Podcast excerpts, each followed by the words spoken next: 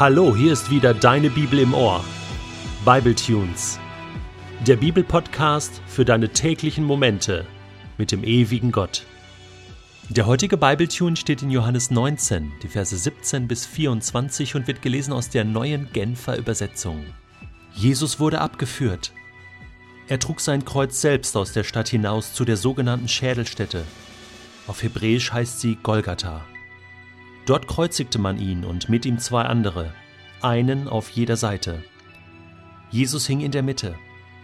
Pilatus ließ ein Schild am Kreuz anbringen, das die Aufschrift trug Jesus von Nazareth, König der Juden.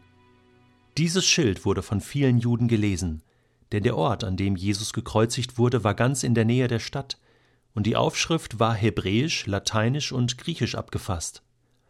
Die führenden Priester des jüdischen Volkes erhoben Einspruch. Es darf nicht heißen König der Juden, sagten sie zu Pilatus. Schreibe, dieser Mann hat behauptet, ich bin der König der Juden.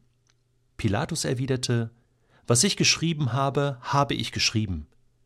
Die Soldaten, die Jesus gekreuzigt hatten, nahmen seine Kleider und teilten sie unter sich auf. Sie waren zu viert.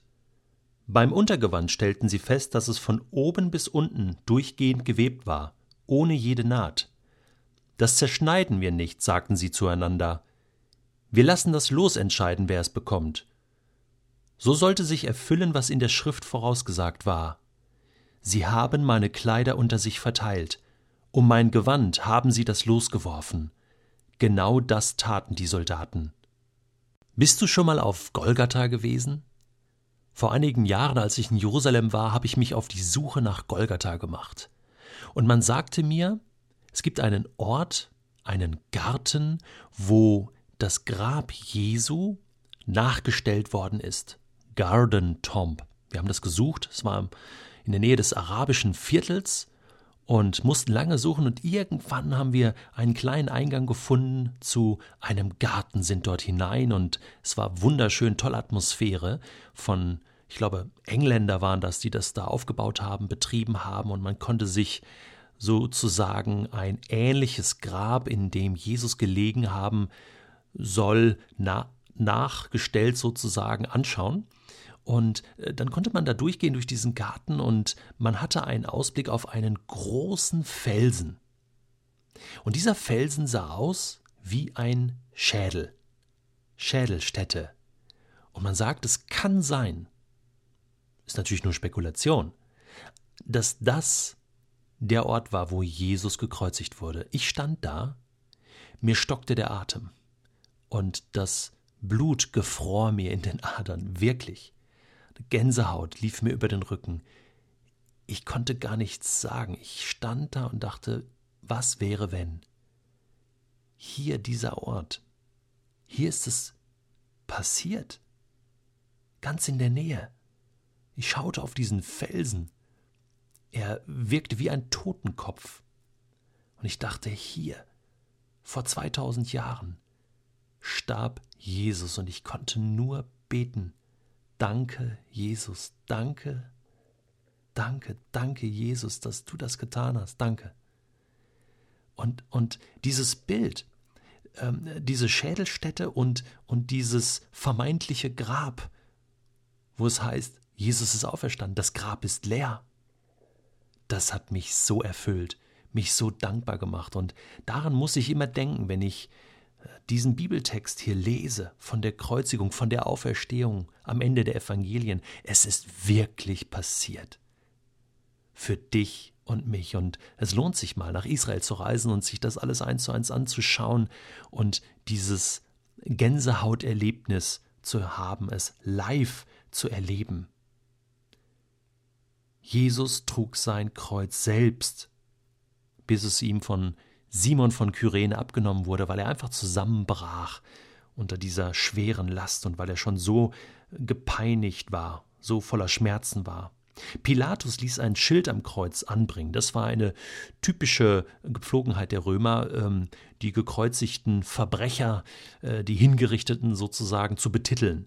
Mit einem Schild über dem Kreuz, wo man sagt, hier, das, der hat dies getan, der hat das getan. Und das war ja der Grund, äh, weil man behauptete, Jesus hat von sich behauptet, er sei der König der Juden. Und man hat das Ganze natürlich ins Politische verdreht. Ähm, er hat das ja nie so behauptet, aber Gleichzeitig stimmte das natürlich. Klar, Jesus ist der König Israels. Er hat seine Machtansprüche damals noch nicht geltend gemacht, sondern hat gesagt, ich bin ein König eines ewigen Reiches und er wird mal von Zion aus, von Jerusalem aus regieren, aber noch nicht jetzt. Und äh, die Juden haben sich natürlich aufgeregt darüber. Das, äh, ja, das, das stimmt doch gar nicht. Du musst schreiben, er hat das nur behauptet, was ja auch nicht stimmte. Aber äh, so verdreht war das Ganze. Und interessant ist, dass Pilatus dann sagt: Nö, was ich geschrieben habe, habe ich geschrieben. Das bleibt jetzt so. Basta. Ja, Jesus von Nazareth, König der Juden. Und damit wurde eine ewige Wahrheit sozusagen einzementiert an diesem Kreuz. Imri in drei Sprachen auch noch. Hebräisch, Griechisch und Latein. Das waren damals die Weltsprachen, die wichtigsten Sprachen. Natürlich Hebräisch, allein deswegen, weil das Alte Testament, die hebräischen Schriften, die heilige Schrift in hebräischer Sprache war das, was Gott den Menschen zu sagen hatte. Das war Weltsprache sozusagen, ja, was Gott zu sagen hat. Und dann das Griechische, auch das Neue Testament und natürlich die Philosophen sprachen Griechisch, es war Weltsprache und natürlich Latein, die Sprache der Römer. Also die ganze Welt soll diese Wahrheit hören. Jesus, was bedeutet, Gott rettet aus Nazareth, ein Mensch wie du und ich, aufgewachsen in Nazareth, stirbt hier als König der Juden und als König der ganzen Welt. Das ist die Wahrheit. Und dann kommen die Soldaten und erfüllen mit ihrem Handeln alles, was in Psalm 22, einem der wichtigsten messianischen Psalmen überhaupt, aufgeschrieben ist. Ich empfehle dir, diesen Psalm 22 heute einmal zu lesen. Schnapp dir mal eine Bibel und schlag das auf. Psalm 22. Tausend Jahre vor Christus wurde das aufgeschrieben. Und hier hat sich alles minutiös und im Detail erfüllt. David hatte schon tausend Jahre vorher aufgeschrieben. Vers 19 oder Vers 18. Ich könnte meine Knochen einzeln zählen. Das wird dir jeder Gekreuzigte bestätigen können. Meine Feinde starren mich nur erbarmungslos an.